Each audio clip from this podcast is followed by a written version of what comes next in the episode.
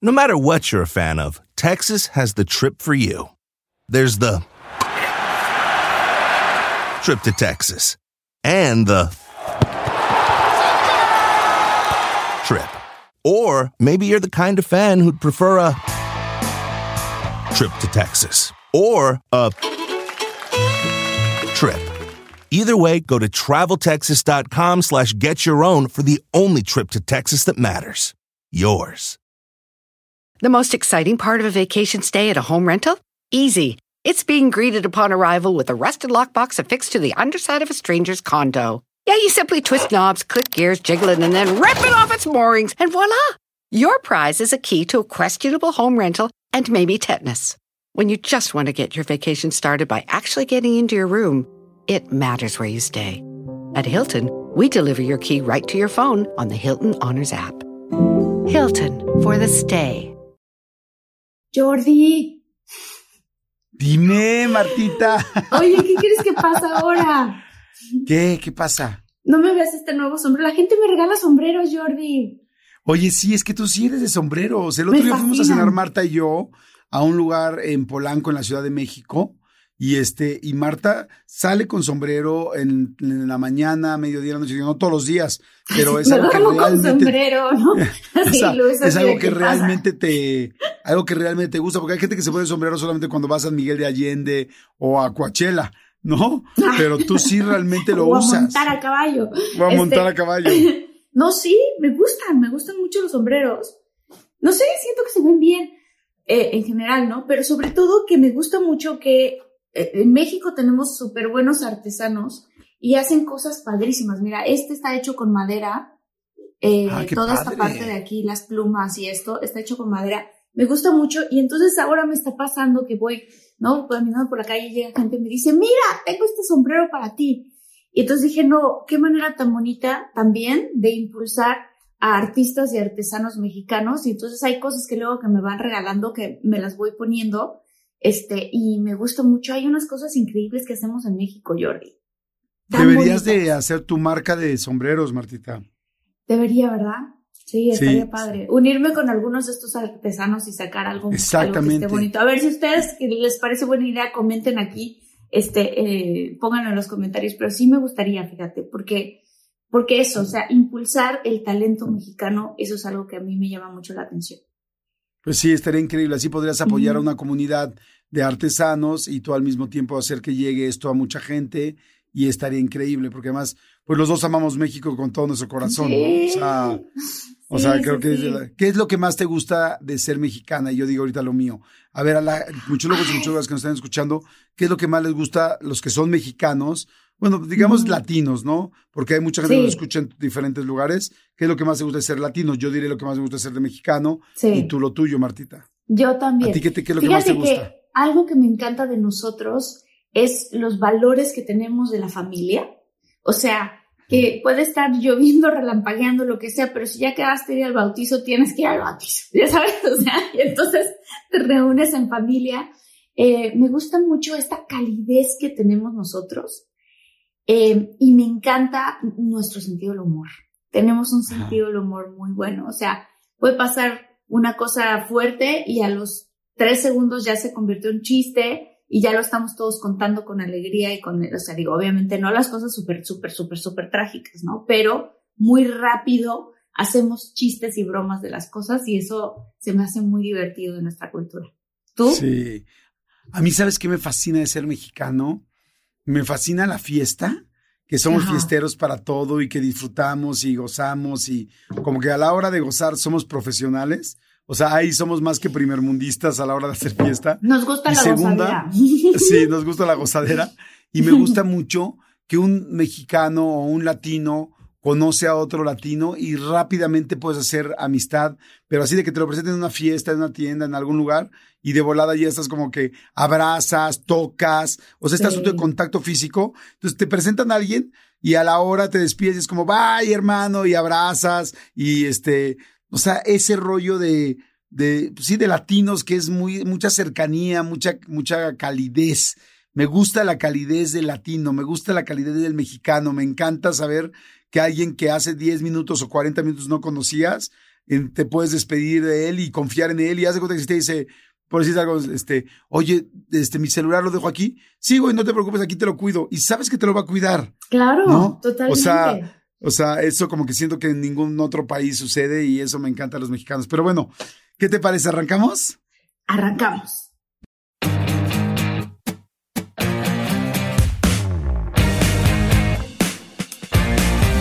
Tan, tan, tan, tan.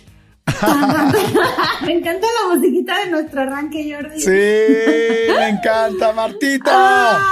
Ay, muchólogos y muchólogas. Yo soy Marta Gareda y está con nosotros Jordi Rosado.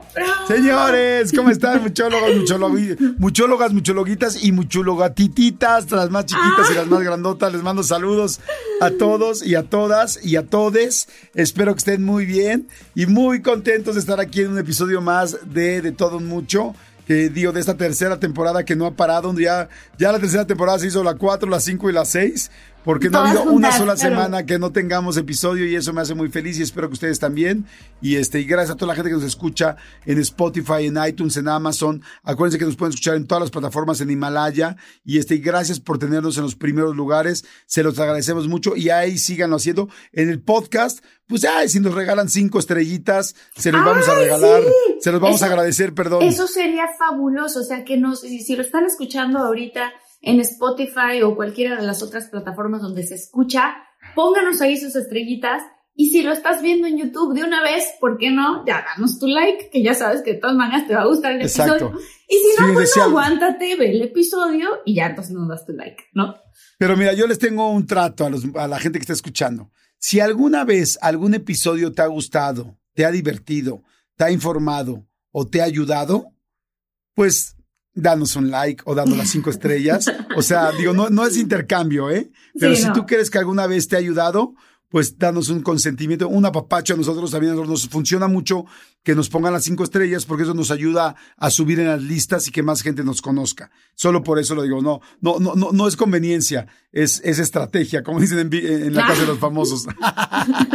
no es conveniencia, es estrategia. No, bueno, qué padre, porque también sabes que Jordi está padre porque somos una comunidad y entre todos nos vamos ayudando también.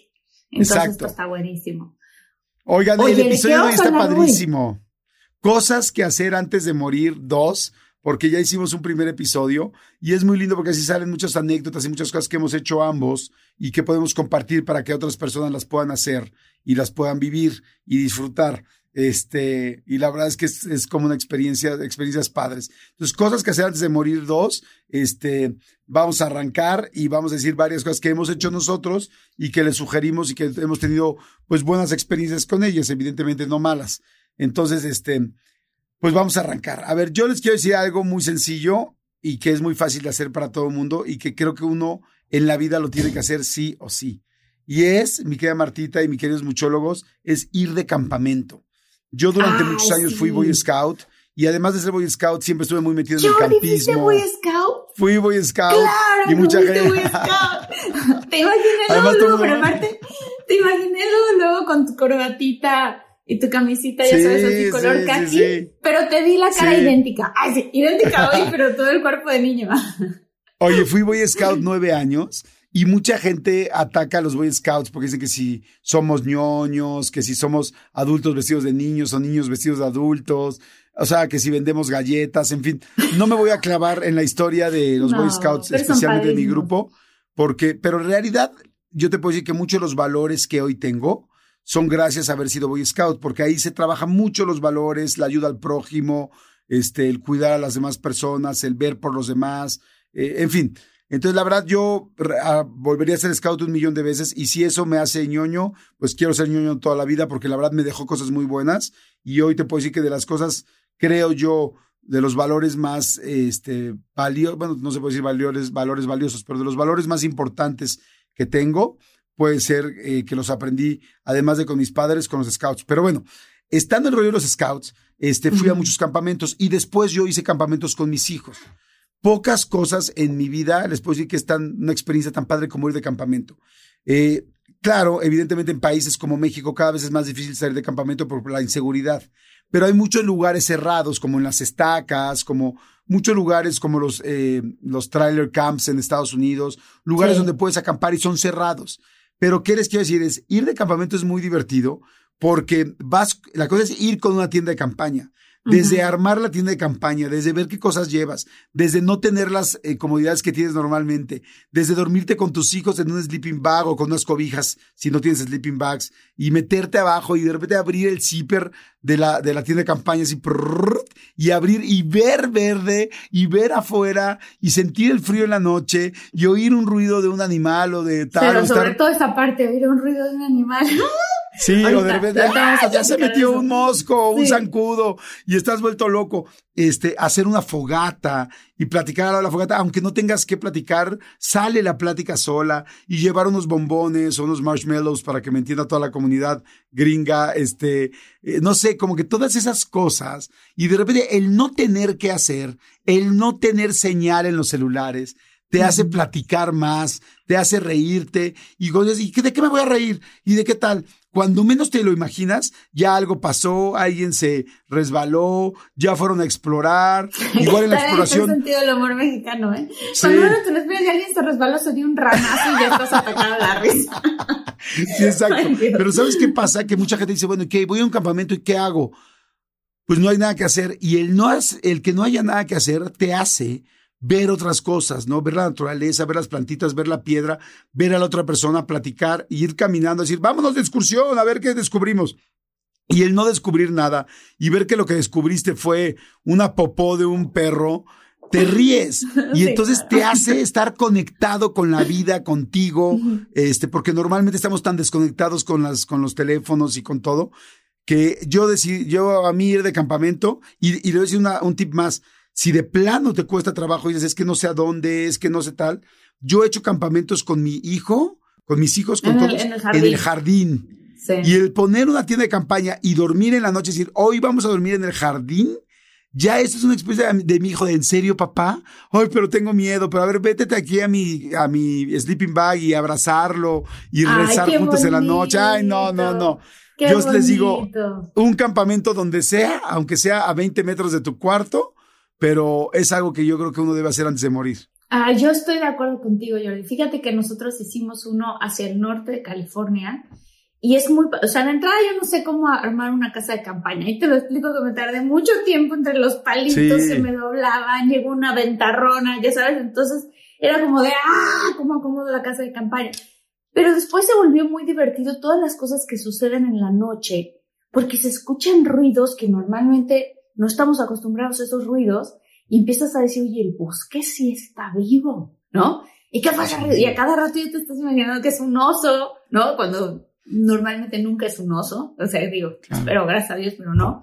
Este, pero bueno, tengo una de las, o sea, de las, de los viajes más divertidos que tenemos nosotros de recuerdo en la familia fue yendo al norte de California. Para la gente que vive acá en Estados Unidos, que tenemos un montón de muchólogos acá, este, toda esta zona de Big Sur, eh, Yosemite, eh, es una zona preciosa para hacer este tipo de, de viajes. Y hay un lugar que se llama Sequoia National Park. Ah, sí, he oído muchísimo, pero jamás he ido. Es de las cosas que tienes que hacer antes de morir, Jordi. Haz de cuenta que estás llegando a Narnia. O sea, es un lugar lleno como si fuera un bosque encantado, con unos pinos extremadamente altos y unos árboles que específicamente se llaman secoyas, que son árboles que han estado pues vivos en el planeta desde hace, incluso hay árboles desde hace 1800 años, 2000 y pico años. Y dices, ¿cómo No puede ser? O sea, estoy al lado de este árbol enormes, no los puedes abarcar más que si muchas personas juntan los brazos y se, ¿sabes? Y rodean el árbol. sí. Es algo espectacular. Nosotros fuimos cuando estaba nevando y había, para nuestra sorpresa, en un momento haciendo como este paseo que estábamos haciendo, llegamos a un lago congelado, que es una de las cosas más padres ver, sobre todo si eres, yo soy de Tabasco, entonces obviamente allá no hay nada de nieve, ¿no? Todo es al contrario, selva, plátanos, papayas, pero cuando llegas a este tipo de, de paisaje y ves un lago congelado, tenemos una anécdota muy chistosa con mi familia, que mi hermano, pues por querer pisar el lago, pues era un lago congelado, pero no estaba todavía tan congelado, entonces se rompió un cachito de hielo y mi hermano que es muy ágil, corría, o sea, por donde iba corriendo hacia el otro lado, era un lago chiquito. Se iba rompiendo los cachitos de hielo y todos atacados de la risa porque el lago era así de profundo, Jordi. O sea, 20 centímetros de profundo, pero él iba despavorido mientras se rompían los cachitos de hielo brincando. No, no, no. Esa es una de las grandes experiencias de la vida, ir a acampar. Estoy de acuerdo contigo. Sí, completamente. Oigan, a ver, ahí les va otra que mucha gente dice, eso es imposible, eso está horrible, ¿cómo crees? Jamás lo haría. Y les quiero dar unos tips de por qué yo lo hice y por qué es tan padre. Este, y es eh, aventarte en un paracaídas. ¿Estás, te, estás aventando en un paracaídas? Sí, sí, sí. Hice yo ah. un, un programa en Disney Channel que se llama Zapping Zone, que ah, justo después de que yo salí entró Roger a hacer el programa este, y ahí me tocó hacer lo del paracaídas. Qué, qué increíble experiencia, ¿eh? Sí, es que ahí les va. Les voy a decir un tip que les juro que vale ya todo el episodio de hoy, creo yo. Y es que mucha gente tiene pavor de aventarse un paracaídas, pero hay un truco y se los quiero decir. Este, todo el mundo cuando baja de un paracaídas dice, no, sí está cañón, sí estuvo fuertísimo, sí es que eh, hay que ser muy valiente, este, sí está cabrón la adrenalina. Les voy a decir algo. Este, la mayoría de la gente nos da miedo de aventarnos un paracaídas la caída libre, ¿no? Como que dices, ¿cómo voy a sentir? Y hay muchas personas que nos da miedo el vértigo y esa, esa sensación en el estómago de que sientes que pues todo lo que los hombres tenemos abajo se nos va para arriba y las mujeres no sé qué sientan, pero sienten que, o sea, el vértigo, ¿no? Ah, sí, lo que si apenas enfrente se nos vuelven dos paracaídas atrás, ¿no? ¿Sabes que, que si de por sí en una montaña rusa vamos con miedo y la caída libre dura cuatro segundos y sientes que te habla, que te está hablando este Dios, este, ahora dices cómo aguantar un minuto de caída libre, que eso es lo que, lo, normalmente lo que cuando vuelan muy alto los paracaídas desde donde te avientan, ¿no? Entonces yo les platico rápido una anécdota. Yo un día estaba en otro rollo y este, y ya ven que en otro rollo yo hacía reportajes y de muchas cosas. Y entonces tratábamos de ejemplificar el reportaje. Un día hicimos el reportaje de la gente que se aventaba en el paracaídas.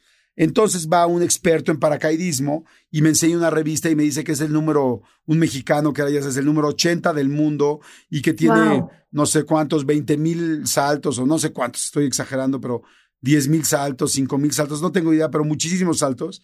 le digo, ay, qué padre. Le digo, oye, un favor, queremos subir el, este, el paracaídas a la tramoya. La tramoya es el techo de los foros, que es muy alto, ¿no? Que son muy altos para que se puedan hacer las escenografías.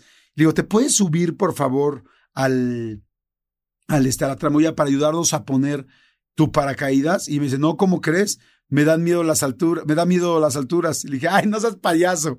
dice, no, en serio. Le dije, le dije, ¿cómo crees? No seas payaso. Me dijo, sí. Y entonces, ¿cómo le haces con el vértigo? ¿Cómo le haces con la caída? Con lo que estás diciendo. Es que no se y entonces siente. me dice, Ajá, y me dice, no se siente. No. Le dije, ¿cómo? No, no se siente. Le dije, no, no seas payaso, ¿cómo crees? Me dijo, no, en serio. Y le dije, ¿en serio? me dijo, sí. Le dije, es que yo nunca me he querido aventar el paracaídas ni del bungee porque me da pavor. Me dijo, ah, no, el bungee es distinto, pero el paracaídas no se siente. Le dije, ¿en serio? ¿Por qué? Y le digo, y me dice, porque el vértigo que tú sientes en el estómago o en todo tu sistema nervioso, este es se genera a partir de la relación que tu cerebro hace con cómo se va acercando al piso, o sea, al objetivo. Me dice, pero cuando tú vienes en una avioneta para hacer un salto de paracaídas, es tan, pero tan, pero tan alto, este, ¿cómo se llama? Em, es tan alto lo que estás, que cuando vas cayendo no vas viendo cómo se acerca el piso. Entonces, como no vas viendo cómo se acerca el piso, tu cerebro no puede hacer esa operación matemática y no te manda la sensación al estómago de vértigo o de caída libre. Y le digo, ¿me lo juras? Y me dice, te lo juro. Le digo, oye, güey, te estoy diciendo que en serio yo, aquí en México hay una calle que se llama Tlalpan, donde hay unos topes bien grandotes, y cuando vas pasando yo siento, ¡ay! Le digo, o sea, yo me asusto de los topes de Tlalpan, no me friegues. Me dijo, te lo prometo. Y me dice, ¿me lo juras? Y le digo, le digo, si yo, le dije, yo te lo digo en serio, si yo caigo 40, 30 segundos, 35 segundos de caída libre, a mí me da un infarto. O sea, yo no, lo soporto. Y me dijo, y me dijo, te lo prometo. Me dijo, si acaso sentirás uno o dos segundos de vértigo, cuando te separas del avión. Cuando te sales del avión, ajá, exacto, Ajá. sí. Pero Dice, poquitito, pero- ¿eh? No como Ajá. los topes de Tlalpan. O sea, se siente típico como cuando te vas a aventar de un trampolín de un metro. O sea, ese poquito. Pero de ahí ya no se siente, Jordi. Sientes como que estás volando. O sea, Exactamente. ajá. Y ¿Te lo entonces. hiciste? yo- sí, y entonces eso fue hace cuenta un martes que era el programa de otro rollo. Y yo dije, pues voy el sábado. Porque si no voy ahorita, ya no voy nunca. Y este, y me fui a Cuautla, compré mi paquete para aventarme. Me fui con mi amigo Peniche, que el otro día lo vieron aquí en el capítulo de donde estuvo Sí. este Adam Sandler y, Sí, sí, y. Jennifer Aniston. Y entonces agarré y nos aventamos. ¿Qué da miedo? Pues sí, un poco las avionetas que están, pues son avionetas, pues no son, no, no son jets privados, así que estén en perfecto estado. Y este, no vas con el cinturón. Este, pero yo iba pues con miedo. O sea, realmente lo que necesitas valor es para que abran la puerta y aventarte. Ahora, ojo, nunca te avientas solo.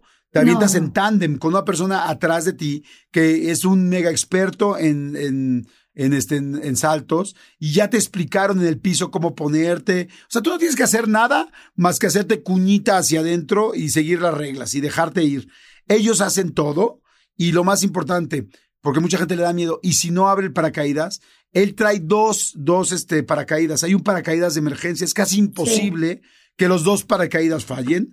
Y segunda, este cuate que te trae, o esta chava que te trae, si es alguien que te trae atrás, este, son expertos y no van a arriesgar su vida ni por ti ni por nadie. O sea, ellos van agarrados a ti. Entonces, aún tú te fueras a desmayar y yo me fuera a desmayar y, y el experto se fuera a desmayar, el, el paracaídas abre en automático solo porque hay un, Sí. un altímetro y a cierta altura, pase lo que pase, solito se abre. Entonces, yo sí les puedo decir que cuando me aventé, sí me costó trabajo. O sea, cuando abren la puerta dices, ay, cabrón, o sea, ahora sí ahí va en serio.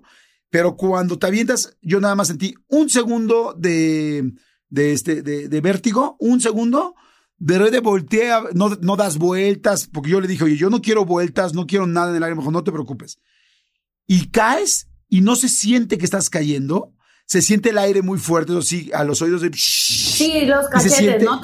Ajá. Sí. y se siente increíble, es padrísimo, fantástico y este y es lindísimo, es lindísimo, es, es, es como volar, es una sensación de libertad preciosa, pero no es de miedo ni de tal, o sea, lo, lo único difícil es dar el paso fuera del avión y ese te lo da el güey de atrás porque te empuja. Sí, O porque sea, te empuja, ya no hay manera. Te tocó, te tocó pararte como en la, en la parte de arriba de la llantita del, del avión. Es que tienen unos Eh, como, Oigan, si están buscando un nuevo celular, please, please, please, no vayan y agarren la primera oferta que les pongan enfrente. ATT le da sus mejores ofertas a todos. Sí, a todos, ¿eh? A ti, que tu tiempo en el teléfono sube cada mes. Y a ti, que ni siquiera tienes redes sociales. A ti, que hablas toda la noche con tu pareja. Eres de los míos, ¿eh? Y a ti, que sigues haciendo swipe para encontrarla. A ti, que el 80% de tus fotos son de tu mascota. Y a ti, que si no subes foto en el gym, no cuenta la ida. A ti, que también tienes selfies con todas las celebridades. Y a ti, que tampoco te creen que grabaste un video de un ovni. ATT le da sus mejores ofertas en todos sus smartphones a clientes nuevos y existentes, porque conectar lo cambia todo. Las ofertas varían por dispositivo, sujeto a términos y restricciones. Visita att.com o una tienda para más detalles. When you visit a state as big and diverse as Texas, there are a million different trips you can take. Let's say you've got an appetite for whitewater kayaking. You can get your own So this is why they call it Devil's River. trip to Texas. Or maybe you have an actual appetite. I'll take a pound of brisket, six ribs, uh, three links of sausage, and a, a piece of pecan pie. Trip to Texas. Go to traveltexas.com slash get your own for the only trip to Texas that matters. Yours. no sé si te tocó Sí, hacer eso. la primera vez no, pero ya es que quiero decirte que ya me he aventado cuatro veces. Entonces, ah, no este, manches, Jordi, yo solo Sí, una vez. porque me encantó, porque me encantó. Pero a ver, ¿tú cómo fue tu experiencia cuando te aventaste? Mi experiencia pues estaba haciendo Disney Channel y me dijeron, ¿quién quiere hacer la sección de la aventura? Y yo obviamente levanté la mano así de, yo quiero hacer la aventura. Entonces me tocaron hacer muchas cosas. Entre esas cosas fue esta, pero yo estaba muy chavita y no le dije a mis papás que iba a hacer eso. Y entonces, imagínate, tres días antes, todas las noches soñaba que me aventaba y que el paracaídas no se abría. Entonces tenía yo esta angustia así súper fuerte y alguien me dijo, este, ten cuidado porque luego hay gente que se hace pipí. Entonces a mí me entró tanta angustia, Jordi, que fui y compré unos pañales para adulto. No, ¿cómo crees? sí. Y gracias a Dios, pues es que te ponen un traje muy bombacho, o sea, muy grandote. Sí, Pues, una, un obviamente como overol. iba- claro, nadie me iba, me iba a notar el, el, el, este, ¿cómo se llama? Pues esto, ¿no? Entonces yo hice todo mi plan para eso, pero bueno, al final de cuentas, cuando me aventé, me pasó lo mismo, o sea, la cosita que me dio vértigo es que obviamente empiezas a subir y tú te asomas en el avión y se empieza a ver como en los aviones, tal cual, ¿no? O sea, como que la tierra se está despegando y empiezas a ver las parcelas de tierra, las nubecitas, ¿no? Y entonces dices, no manches, hasta acá voy a aventarme desde acá. O sea, si hay una parte en tu cerebro que empieza a decir, ¿qué onda, qué onda, qué onda? Estoy yendo contra mi instinto. Cuando se abre la puerta de la avioneta, hay una cosa que ocurre, no sé si te pasó a ti, pero que tienen que apagar la avioneta, supongo, dependiendo qué avioneta es. La nuestra la tienen que apagar, o sea, que tienen que apagar Ajá. los motores y se queda como, ¿cómo se Planeando. dice? Planeando, exacto, o sea, en ese momento. Y entonces ahí, aunque no estés preparado, yo me acuerdo, me dijeron, ¿estás preparada? Y yo entre que decía que sí, decía que no, le valió y el cuate se aventó. Y entonces es una sensación, no se siente que caes, se siente como que vuelas, se siente muchísima libertad.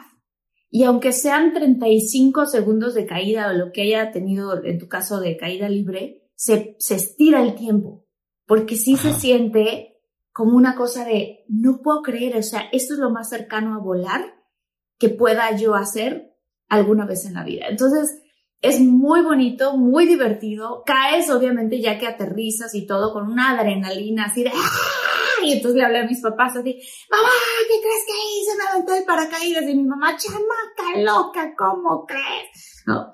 Este, pero bueno, es una gran, gran, gran sensación. Oye, quiero decir otro. Quiero decir otro Sí, que claro. además podría ser posible porque viene pronto. Ir a un Oye, pero nada más quisiera decir una cosa rápido. Sí. Cuando yo me aventé la primera vez y sentí padre, pero normal. Pero después me volví a aventar con Juan Pazurita y luego me he aventado dos veces más. Y, y como que le vas agarrando el sabor. Y yo he llorado en el aire de la emoción porque caes con mucha adrenalina. O sea, Claro. es mucha adrenalina. Es algo que les súper recomiendo. No importa que no seas atlético, no importa que seas miedoso. Les prometo, se los digo así de corazón, que se van a acordar de mí y van a decir, tenía razón Jordi, Ma- Marta y Jordi. No, no se siente feo, al contrario. Pero bueno, ya. Pero donde sea lo del mundial. Sí, ir a un mundial, Jordi. Sí. Yo nunca he ido al mundial. ¿Has ido al mundial tú? Creo Sí, ¿no? sí he ido. Sí, Sí, No fui sé, al de Sudáfrica y fui al de Francia y al de México ¿Y- en el ¿Y 86. qué tal? ¿Y qué tal? Es precioso, es algo padrísimo porque el ambiente es algo irreal, ver a todo el mundo mm, este, por su país y normalmente te tirando buena vibra y el ambiente y la gente gritando y haciendo porras y la calle, pero además nunca como mexicanos, pero ahora viene el Mundial de Estados Unidos, Canadá y México. Eso es lo que me emociona, Jordi. O sea, creo que por primera vez en la vida voy a poder ir a un mundial. Este, y me va a emocionar mucho porque además, pues lo van a hacer. Me parece que el partido inaugural va a ser en el Estadio Azteca, ¿no? Sí, exactamente. Sí. Sí, va a ser una Eso locura. va a estar increíble. Y eso que dices, o sea, como que algo que me emociona de los mundiales es saber que tú traes puesta la camiseta de tu país y que te encuentres a otros mexicanos, si es que eres de México o de donde sea, ¿no? Si eres argentino, te encuentras a otros argentinos y que se vuelve inmediatamente como, ¡eh! ¿No? O sea, todo el mundo celebrando el mismo país, aunque le vaya bien o no le vaya bien a tu país en el, en el mundial, es la celebración que siento que ha de existir en las calles. ¿Cómo es? Es fantástico porque literal es la fiesta más grande del mundo.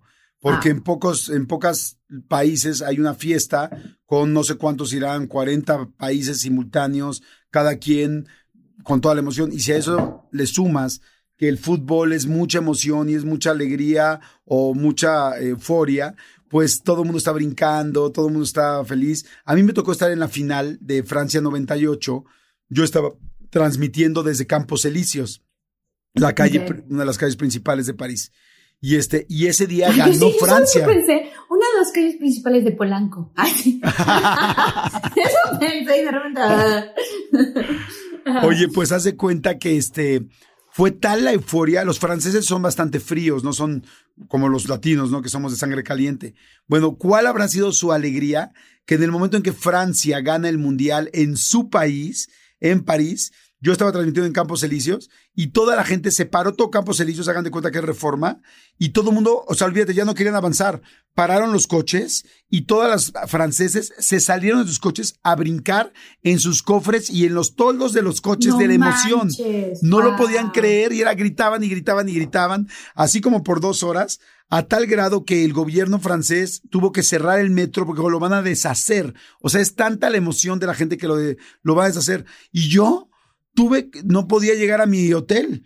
Entonces yo, pues yo brinqué 15 minutos con los franceses y dije, pues ya estuvo, no es México, gracias, bye. Y no pude llegar a mi hotel a tal grado que tuve que caminar y caminar y caminar porque mi hotel estaba a las afueras de París y este, y de plano me tuve que quedar a dormir en el hotel de otro amigo que estaba más cerca y decirle, güey, déjame dormirme en el piso de tu cuarto porque no tengo, o sea, voy a tardarme seis horas en llegar a mi, bueno, no sé, seis horas, pero mucho en llegar a mi, a mi hotel. Fue precioso, pero la gente, pero que los nigerianos, los brasileños, los argentinos, los mexicanos, esta- lo- la gente de Estados Unidos, o sea, ver a todas las porras y todo el mundo en buena vibra y todo el mundo abrazándose y además mucha gente está tomando también. Entonces, la euforia está a todo. Tienen que ir a un mundial, es de las mejores cosas de la vida. Es algo lindísimo, lindísimo. Y salir triste, eh, o salir feliz o triste de ver que perdió tu equipo en caso de que tu equipo haya podido ir, este, o tu país, es algo fantástico porque es de unión. O sea, Claro. brincas de la emoción junto o lloras junto con toda la porra y eso es algo precioso. ¡Ay, qué bonito! Eso me emociona. Ya quiero que sea el. eh, ¿Cuándo es, eh? Ya es nada, ¿no? Falta muy poco. Ay, ¿cuándo es el mundial? Eh? Soy, yo soy terrible para saber las fechas ¿En dos del mundial, por años? eso les digo. Creo que ¿En son- el creo que 2006? son dos ¿En el años. 2026? 2026. Ah, Creo que sí, 2026. ya, que a la Pero- vuelta de la esquina, Jordi. Sí, 2026. Pues sí, realmente hay que comprar boletos ya. Oye, ¿tú qué otra cosa recomiendas hacer antes de morir? ¿Qué otra cosa recomiendo hacer antes de morir? Ay, fíjate que recomiendo hacer, no sé, digo, hay ahorita ya como muchas computadoras que lo pueden hacer, o sea, muchos programas que lo pueden hacer, pero hacer tu árbol genealógico Ujú. y entrevistar a tus abuelos y si todavía tienes bisabuelos vivos, bisabuelos vivos, para saber la historia de dónde viene tu familia y tú poderles dejar eso a tus hijos y los hijos de tus hijos. Uy, qué cosa tan más linda. Ujú. Se me acaba ¿Tú de lo ocurrir. hiciste y cómo se hace? no lo he Oye, hecho. Porque, creo- porque yo sí he escuchado gente que ha hecho eso, pero hay Google o hay una página o hay algo donde tú puedas buscar tu árbol genealógico. Sí, ¿De dónde vienes? hay una que se llama Ancestry, Ancestor, no sé qué, ahorita que nos diga Armando, este, donde uno puede literalmente poner su nombre, su apellido, los nombres y apellidos de tus papás, los nombres y apellidos de tus abuelos. Obviamente les preguntas a tus papás cuáles son los de tus bisabuelos. Y entonces lo que hacen es que te dan toda la información, incluso logras ver, yo no lo he hecho, pero una prima mía lo hizo, Incluso logras ver si alguna parte de tu familia vino de algún país extranjero, los boletos de tren o de barco que usaron para cruzar. O sea, hay gente que ha hecho un trabajo tan bonito de ir subiendo sus, este, ¿cómo se dice? Sus archivos o las cosas que tiene, que de pronto te das cuenta que incluso puedes conocer gente, este, que son familiares tuyos lejanos que viven en otros países. Entonces, esa parte creo que es increíble y otra de las cosas que le quiero agregar a esto es, para hacerlo antes de morir, es ir a visitar alguno de estos países de donde tú sepas que viene tu linaje. Qué interesante está eso, nunca lo había pensado. Está Podría ser lindísimo algo eso. muy, muy bueno. Ayer estábamos, este, Luis y yo platicando con su mamá, que nos estaba platicando que su abuela, su abuelo es italiano y nos estaba contando de qué parte de Italia. Entonces yo le pregunté, le, le, conté que mi abuelita nos había contado que una parte de la familia viene de Liverpool. Entonces era como de, ¿por qué no hacemos un viaje para allá para ver de dónde venimos, no? O sea, es que, es que es impresionante porque descubres que vienes de lugares completamente inesperados también. Y toda la Sí. historia de allá, o conocer a un primo lejano así de qué pasó, ¿Y qué tal, imagínate que haya un Jordi igual que tú, así, se parece a ti Claro. mucho. Sí, Es que ahorita que hablaste de. ¿Hemos hecho programa aquí en De Todo Mucho de constelaciones o no? eh, hicimos un programa con Camila Healing, que, que era más bien como de hipnosis, en donde en la hipnosis salían las constelaciones familiares, pero no hemos hecho constelaciones y yo sé que a ti te encanta ese tema. Sí, tenemos que hacerlo.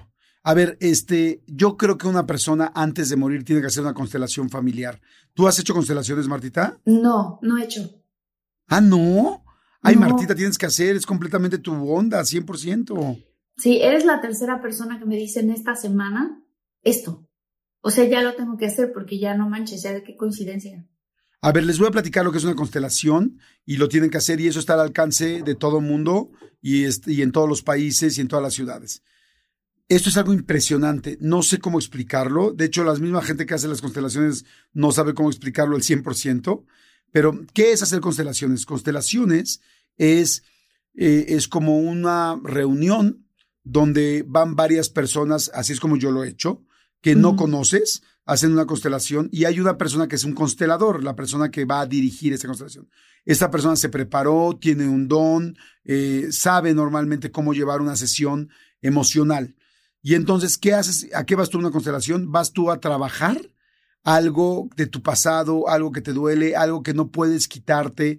Eh, no sé, quizá una, Dios no lo quiera, una violación de un abuso sexual que te hicieron, una situación que no sabes por qué no puedes perdonar a los hombres, o por qué no has tenido suerte en el amor, o por qué siempre te va mal con el dinero, o por qué tienes tanto rencor con tu mamá o con tu papá, o con tus hermanos, o en fin, o, con parejas que te fue muy mal y que, y que siempre has sido muy agresiva con las parejas, o porque no te puedes embarazar. Hay mucha gente que dice, no me puedo embarazar. Entonces, este, el asunto es que eh, cuando tú te enteras de que va a haber una constelación familiar, tú vas, llegas, hay varias personas, eh, normalmente todos son desconocidos, y este, y el constelador los pone primero a meditar, este, como que entrar a un mood de mucha paz. Es, algo de todo un día, ¿eh? Este, Normalmente se hace los sábados, los viernes, no depende, pero bueno, aquí en la Ciudad de México así. Y entonces, una vez que estás ahí, ¿qué es lo que hace el constelador? Que de repente te pasa a ti, te dice, a ver, Marta, ¿qué problema has tenido, no? No, pues te, te dio tal problema, tal, este, bueno, no voy a poner otro ejemplo porque no quiero que, que parezca que estoy haciendo una historia tuya porque no lo es así, pero voy a poner algo, este, de una persona, ¿no? Oye, pasa tú, este, ¿qué problema tienes? No, pues no me he podido embarazar. Ok, perfecto. este, Laurita, perfecto. Entonces te dice, este, ¿y, y, qué, ¿y por qué crees? No, pues porque me duele, porque yo creo que alguna vez mi papá tal, o porque alguna vez esto tal, o porque una vez X, ¿no? Perfecto. Y entonces te dejan sentado en una sillita o en el piso y entonces te piden que tú, Laurita, escojas dentro del grupo de los desconocidos a alguien que represente a tu papá, a alguien que represente a tu mamá, a alguien que represente a ese novio con el que cree que tuviste un problema, a alguien que te represente a ti y a alguien que represente, no sé, tal, ¿no? Y este, y alguien que represente tal, este, X cosa.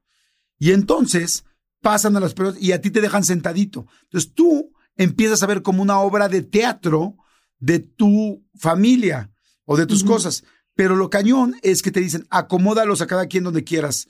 Y entonces acomodas a uno en un lado del salón, a otro a otro lado, a otro tal. Y entonces ya te vas y te sientas. Y entonces lo que es impresionante aquí es que cada uno de ellos empieza a sentir cosas pero gente que ni te conoce. Y entonces, entonces de repente le dicen a la mamá, ¿no? Este, o al papá, ¿tú qué sientes? Siento mucho enojo. O a, un novio que había subido, ¿qué sientes? Siento mucho enojo. Entonces, como, ¿cómo? ¿Por qué sientes mucho enojo? No sé. Siento mucho enojo. Y le dicen, bueno, a ver, voltea a ver a Laurita, a la que representa a Laurita. Y entonces dice, no puedo, no quiero. Y dices, no manches, es, ¿cómo es posible? Pues, están actuando, están exagerando, están diciendo esto para ayudar. No, te lo juro que hay una energía que se mete en ti y, entonces tú, te, tú dices, no quiero verla. Y entonces dices, por, algo está enojado. Entonces dicen, el novio estaba enojado, muy enojado por algo. Y entonces de repente la que te está representando a ti, este, dice... Ah, o sea, hay una persona que te representa a ti, tú no te representas a ti. No, no, no, tú estás sentado viendo toda la obra de tu vida. Y entonces te preguntan a la que te representa, a Laurita, Laurita, ¿qué pasa? Y de repente Laurita empieza a llorar. Y es una chava que estaba ahí sentada que no conoces. Y decías, ¿por qué lloras? O sea, no es una actriz, no es un tal. ¿por qué lloras? Y dice, porque tengo mucha pena. ¿Por qué tienes pena? Es que tengo mucha pena. No quiero voltearlo a ver. Y dices, ay, cabrón. Entonces tú como por fuera dices, Laurita sí está entendiendo. Entonces voltean y le preguntan a Laurita ya a la persona real. Laurita, ¿por qué será que tiene pena?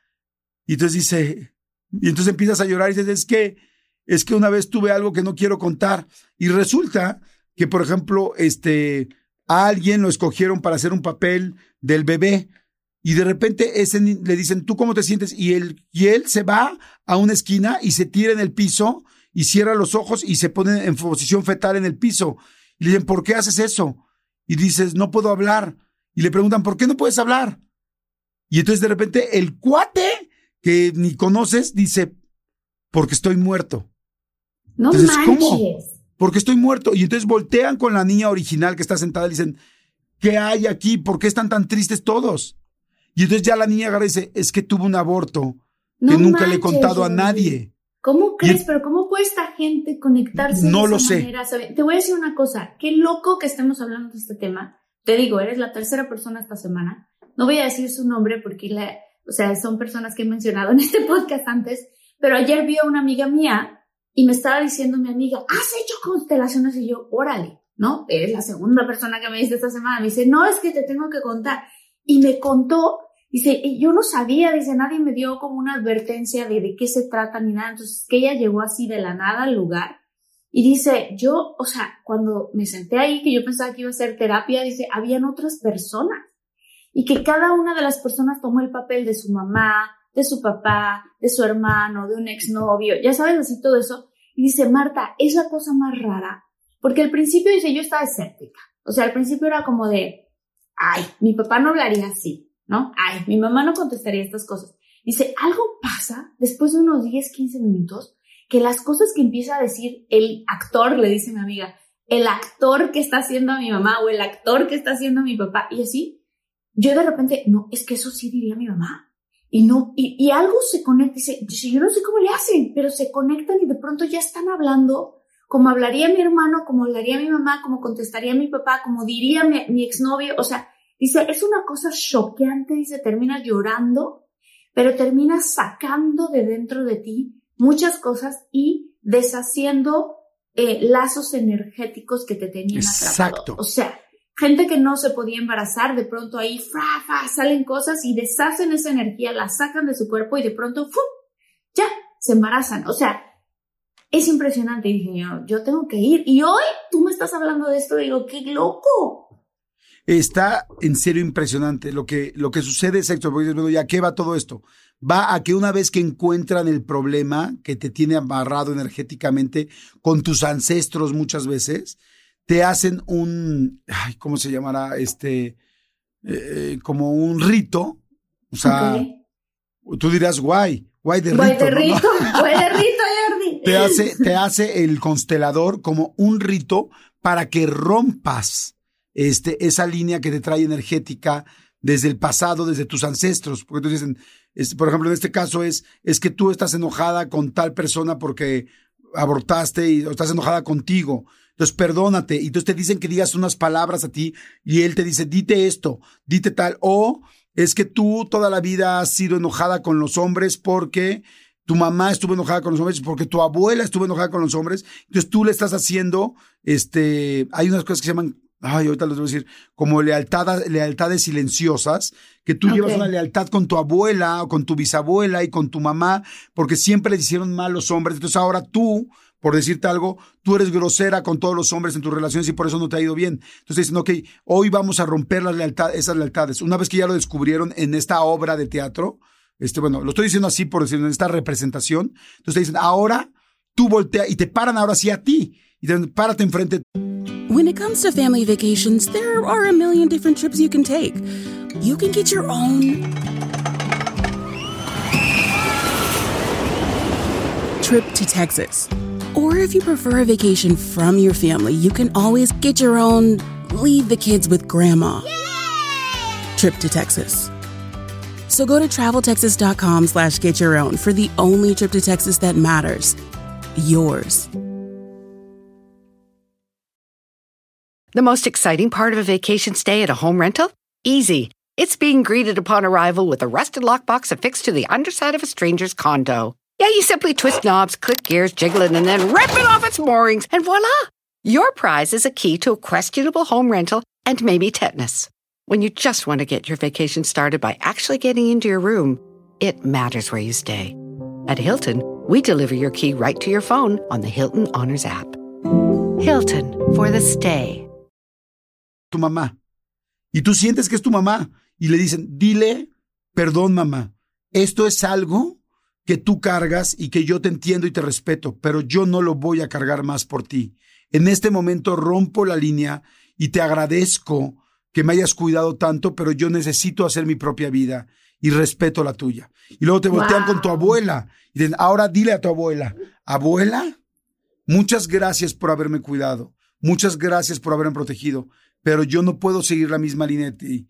Respeto tu línea, pero yo no puedo seguir lo mismo. Y luego te contesta la abuela, que es la otra niña o la otra persona que está ahí, pero además te contesta con unas palabras cañonas. Y entonces, el objetivo de la constelación familiar es que tú salgas, primero ya lo sacaste, ya lo dijiste, ya lo trabajaste y romper estas líneas energéticas con tus ancestros, que muchas de las veces que te pasan o haces hoy es por lo que vienes cargando con ellos, con esas lealtades este, eh, silenciosas que tienes con ellos. Yo solamente les puedo decir que yo acabo de hacer una hace dos semanas. No puedo decirles las cosas que hice porque entras y eso sí te piden que sea 100% confidencial y que no puedes contar de nadie que está ahí y todos hacemos como un trato de confidencialidad, confidencialidad. Pero solo les puedo decir que a mí, como habíamos pocos hombres cuando yo fui, habíamos como cuatro hombres, me tocó casi subirme, o sea, actuar o representar en muchas, en, en muchas otras este, constelaciones de los demás. Y en una de o esas sea, me tú tocó- también, tú también representabas a otras Claro, personas. Claro, ¿Y así como tú. sentiste- ¿y, ¿Y cómo le hacías, Jordi? O sea, ¿sentías una energía diferente? ¿Por qué Está decías cabrón. lo que decías? Está cabrón. O sea, yo que soy, yo también llegué súper escéptico la primera vez, porque a mí la primera vez que me lo recomendó, me lo recomendó mi ex esposa. Y me dijo, a ti te funcionaría hacer una constelación. Y tenía razón. Sí tenía cosas que desatorar. Y cuando fui, llegué súper escéptico y tal, dije, "Ah, tal, tal. Y desde la primera vez, porque claro, así como todos de repente actúan para hacer tu constelación, tú tienes que ser actor para la constelación de alguien más. Por eso sales convencido. Porque si tú dices, ah, los demás están, la- los demás están actuando, sí. Cuando te toca a ti pararte, ¿por qué hablas así? ¿Por qué haces tal cosa? Bueno, les platico que esta última vez a mí me paran, en la segunda o tercera constelación, me paran y me dicen, Jordi, tú vas a ser el papá de una persona. Y, el, y este papá había hecho una cosa horrenda, fuertísima, muy soez y muy baja, que no, no puedo repetir por la, por, por la confidencialidad que se me pidió. Ujú. Pero una cosa horrible, horrible, horrible, horrible, horrible. Y en el momento en que a mí me paran y me dicen, tú eres ese- esta persona, yo ya había escuchado la historia porque la chava platicó la historia y me escogen a mí como papá y me paro y entonces me dicen, ahora voltea a, a ver a tu hija y empiezo a llorar como loco y no podía de la vergüenza. Y yo decir, pero llorar No así de... No podía ni, ni verla a los ojos ni y no podía parar de llorar. Y vaya que yo no soy actor, o sea, yo no soy Marta Higareda que podría llorar y tal. Yo no sé cómo llorar, yo no sé cómo tal. Y, pero olvídate, llorar de moco, de. Wow. y mi cuerpo así como niño chiquito. Hace mucho que no lloraba así, de que no. Entonces, claro. Lo que ve la niña, la chava, que no era ninguna niña, lo que está viendo la chava en la representación es ese dolor y esa vergüenza tiene mi padre, pero no se ha atrevido a decírmela. Y yo no podía parar de llorar y yo no estaba actuando, ¿me explicó? Les recomiendo Claro. muchísimo para no alargarme más, con, busquen una constelación, o sea, es algo fantástico, fantástico, fantástico que hacer y tú, Martita, te va a encantar. Hay en todo Híjole, el mundo. qué ganas de hacerlo. La cosa es buscar a alguien bueno. O sea, que Sí. sea un, un constelador que tenga, porque aquí sí tiene que ser alguien que tenga un don y que tenga. Y ustedes mismos van a comprobar todo lo que estoy diciendo. No es, no, no es como que yo lo esté diciendo nada más para quedar bien. Pues a mí me, digo, a mí lo que me importa es que les vaya bien a ustedes, ¿no? ¿Sabes qué? Se me acaba de ocurrir ahorita que no lo tenía en la lista, pero que podría ser una de las cosas que uno puede hacer antes de morir. Y hablando un poco del mismo tema, hacer una cápsula del tiempo. O sea, buenísimo. juntarte con tu familia o tus hijos o con tu pareja y decir, a ver, hoy vamos a hacer una cápsula del tiempo ¿qué vamos a meter en esta cápsula del tiempo? Entonces, una cartita a tu yo del futuro, ¿no? O sea, ¿qué le quieres decir? ¿Dónde estás? ¿Qué estás haciendo? ¿Cómo te sientes? ¿Y qué cosa le quieres decir a tu yo del futuro?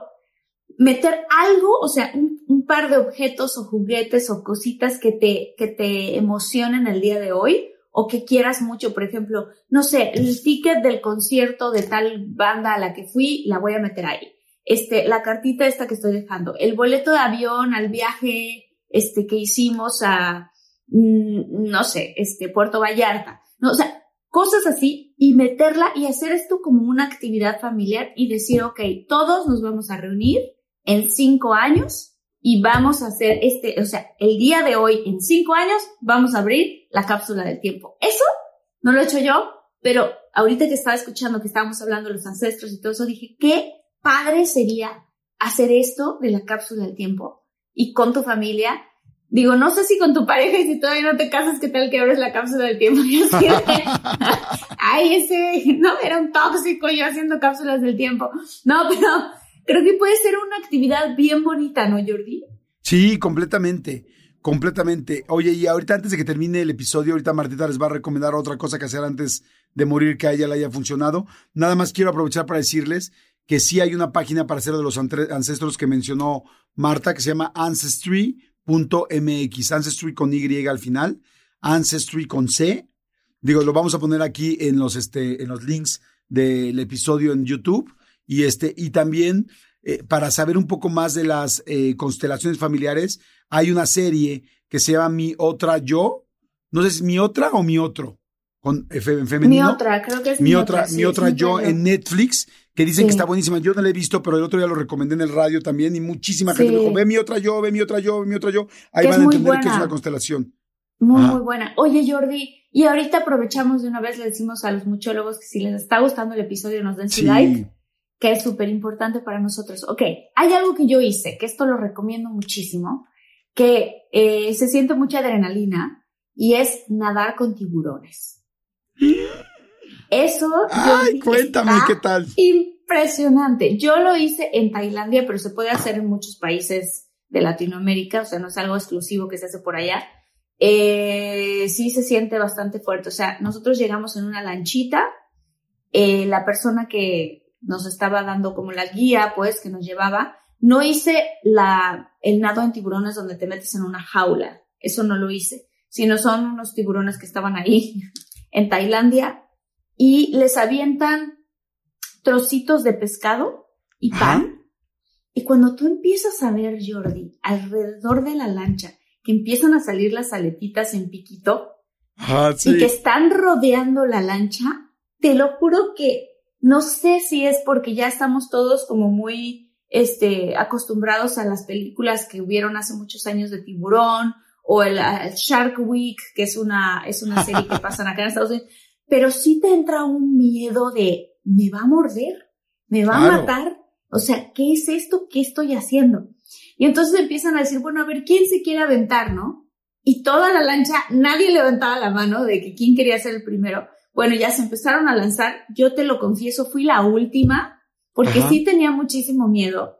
Y en cuanto me metí al agua, haz de cuenta que me convertí en un pez globo. O sea, todas mis extremidades las unía a mi cuerpo y entonces yo nadaba así porque no quería que me arrancaran nada. Ya sabes, empiezo a pensar en muchas cosas. Nadan los tiburones. O sea, sí es impresionante la energía que tienen los tiburones. Y nosotros estábamos nadando con unos tiburones de aleta negra, así se llaman, y de repente nos dice el, el que nos llevó, pues, nos dice, oigan, ahí se está acercando ahora un tiburón que se le llama lemon shark. El lemon shark físicamente parece los tiburones que hemos visto en las películas de tiburones, o sea, es un tiburón grande, bastante grande. Y no manches que nuestro guía rompe un una cabeza de pescado y la suelta así hacia el agua, va bajando y nosotros ahí, imagínate, la superficie, Jordi fue cañón, ahora sí que Jordi no me lo vas a creer, ¿no? Este, pero se vio, o sea, el, el Lemon Shark subió y agarró el cacho de pescado. Obviamente no estaba al lado de mis pies, obviamente no, pero se sentía como que estaba al lado de los pies, porque tú veías, pues, pues imagínate tus patitas así, ¿no? Como que tratando de Claro. nadar y no nadar, y ves esta cosa que abre la boca con los dientes en piquito y ¡pam! Agarra ese pescado y dices, no, ¿qué estoy haciendo? Pero fue una de las experiencias más emocionantes que he tenido en la vida, cuando ya por fin regresas al barco. Así. Claro, es que esa- esas experiencias, porque la- igual la gente dice, ¿y ¿para qué quisiera hacerlo? Pues porque dan adrenalina, te dan seguridad, te dan valentía. ¿Qué opinas tú? Pues a mí, o sea, me dio una gran apreciación por la vida, una gran apreciación por la lancha, así es. No, te dan, o sea, no puedes pensar en nada en ese momento que te preocupe y que te agobie. Me imagino yo que es lo mismo que ha de sentir la gente que hace deportes extremos. O sea, no hay manera de que pienses, ay, ¿cómo voy a pagar la renta? Ay, ¿qué le voy a decir a mi mamá cuando esto en este problema? O sea, se te olvidan todos tus problemas, estás en el momento. Obviamente lo tienes que hacer en un lugar donde es seguro, donde los instructores y las personas y los guías que te lleven, pues esto es algo que están acostumbrados a hacer. Eh, Una vez que nos subimos en la lancha, nos, yo le preguntaba al guía, ¿no? Oye, ¿y por qué no nos comen a nosotros? O Claro. sea, ¿por qué? Y dice, no, porque nosotros los alimentamos constantemente. Entonces ya para cuando ustedes vienen, ya no tienen hambre. O sea, los animales solo comen cuando tienen hambre. Si no tienen hambre, se pasean ahí alrededor de nosotros. Lo mismo pasa con los leones y las cebras. Si no tienen hambre, se pasean juntos, no pasa nada. Entonces, pues eso a mí me dio mucha seguridad. Es una experiencia de esas de tal cual, como dicen acá en Estados Unidos, de bucket list. O sea, que Ajá. escribes, estas son las cosas que quiero hacer antes de morir. Check, ¿no? Palomita. Y ya la hice. No sé si la volveré a hacer. Probablemente sí. Solamente, o sea, como diciendo, quiero ir con personas que nunca lo han hecho para vivir junto con ellos esa misma emoción que se siente hacerlo la primera vez. Híjole, sí, estoy de acuerdo, está padrísimo. Sí. Es que bueno, si tienen oportunidad, háganlo. Este, vamos a seguir haciendo más y más y más este episodios también de este tema porque la verdad es muy padre. Gracias a toda la gente que nos escucha, gracias a toda la gente que nos ve en YouTube. Denos, por favor, cinco estrellitas en el podcast si nos están escuchando en, en la plataforma que nos escuchen, en Spotify, en iTunes, en Amazon Music, en Himalaya, en la que sea. Este, porque eso nos ayuda a estar en las listas y pues que más gente conozca el podcast. Así es que muchas, muchas, muchas gracias por estar con nosotros. Gracias a todos los muchólogos, a Mariana Villegas, a Alejandra Macedo, que son parte del cuadro de honor, porque han estado muy pendientes, Andrea Rodríguez, a Ofelia Velázquez, mi querida Martita. Sí, muchas gracias, Zulma Asla, Nancy Mayorga, Leticia Hurtado, gracias por los comentarios, gracias por estar pendiente. Georgina Nieto Castañera, muchas gracias. Y a todos los muchólogos les decimos que vamos a seguir teniendo, por supuesto, más episodios como este, pero también más episodios paranormales y de UFOs. Si tú tienes alguna historia paranormal o has visto algún alguna cosa extraña en el cielo, nos puedes escribir a contacto de todo mucho arroba gmail.com y recuerden seguirnos en nuestras redes sociales arroba de todo y un bajo un mucho. Exactamente. Gracias, chicos. Los queremos muchísimo. Estamos en contacto. Ah, Estamos a un clic de distancia y gracias por una comunidad tan linda. Los queremos. Bye. Bye.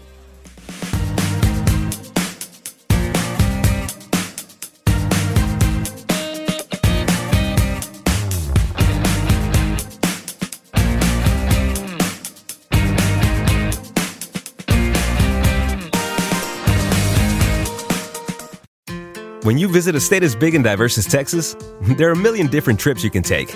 Let's say you've got an appetite for whitewater kayaking. You can get your own So this is why they call it Devil's River. trip to Texas.